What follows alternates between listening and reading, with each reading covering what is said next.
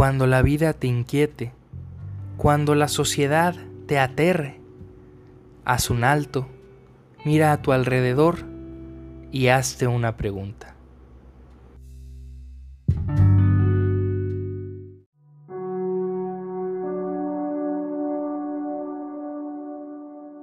A lo largo de la historia de la humanidad han existido muchísimas preguntas que han aquejado a los más grandes pensadores de nuestra sociedad. Preguntas que cuestionaban nuestra moral, nuestra existencia, nuestras costumbres y tradiciones. Preguntas que ponían en tela de juicio nuestra naturaleza. Y es en este último ámbito donde surge uno de los debates que hasta la fecha persiste ¿El ser humano es bueno o malo por naturaleza? Hobbes planteó que el ser humano es malo, es malo por naturaleza, nacemos siendo egoístas, malos y simplemente nos adaptamos a una sociedad que está hecha para convivir. Por otro lado, Rousseau plantea que nacemos siendo buenos, nacemos con este impulso de generosidad, pero es la sociedad quien nos corrompe, quien rompe nuestra bondad innata. Y a mí me gustaría recalcar que ya el planteamiento de la pregunta presupone un problema. Porque hablar de si naturalmente somos buenos o malos necesitaría que el ser humano fuera necesariamente bueno o malo.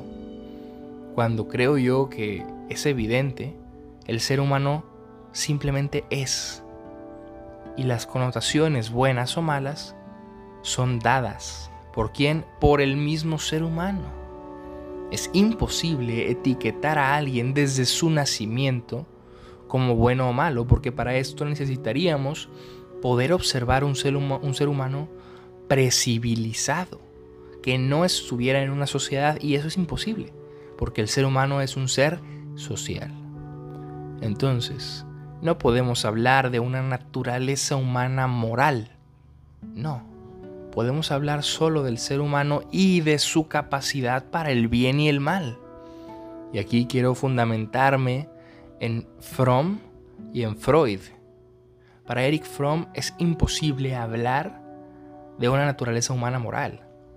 ¿Por qué? Porque es evidente que somos capaces para ambas cosas y propone dos soluciones. O regresamos a nuestros instintos, o sea, nos deshumanizamos para entender cuál es la naturaleza, o bien tratamos de quitar lo que nos deshumaniza para alcanzar la cúspide de la humanidad.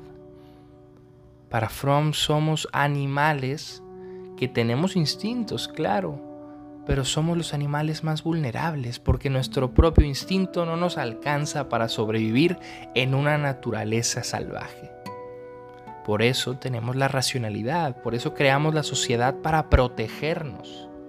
Ya desde este planteamiento no podríamos hablar de que naturalmente seamos buenos o malos, solo de que somos sociales y capaces de comportarnos de una u otra forma que ante la sociedad puede ser visto como bueno o como malo.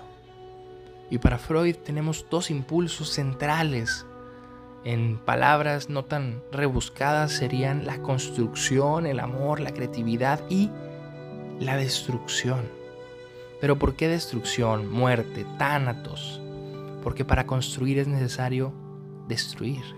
Porque el autor que construye una obra nueva está destruyendo un prejuicio. Porque al alimentarnos destruimos un alimento para construir nuestra salud porque es una especie de dicotomía fundamental que no nos define como buenos o malos, sino que ambas cosas forman parte de algo más amplio que lo bueno o lo malo, que es el ser humano. Y cerrando diría Spinoza que para hacer moral algo basta con no comprenderlo. Para Spinoza en su ética quedaba muy claro, no estamos en un blanco y negro, tenemos matices. El ser humano no se puede delimitar en bueno o malo. El ser humano es, actúa, tiene consecuencias y tiene gratificaciones, y hay que asumir ambas. Pero el ser humano solo es. Las connotaciones morales se van añadiendo e inclusive van cambiando. ¿Qué opinas tú? ¿Estás de acuerdo con que el ser humano necesita ser bueno o malo por naturaleza? ¿O estás de acuerdo con que el ser humano simplemente es, va actuando y va definiendo sus propias acciones entre buenas o malas, quizás con fines de convivencia? ¿Qué piensas? ¿Tienes alguna otra postura? ¿Tienes alguna inquietud, duda, reflexión?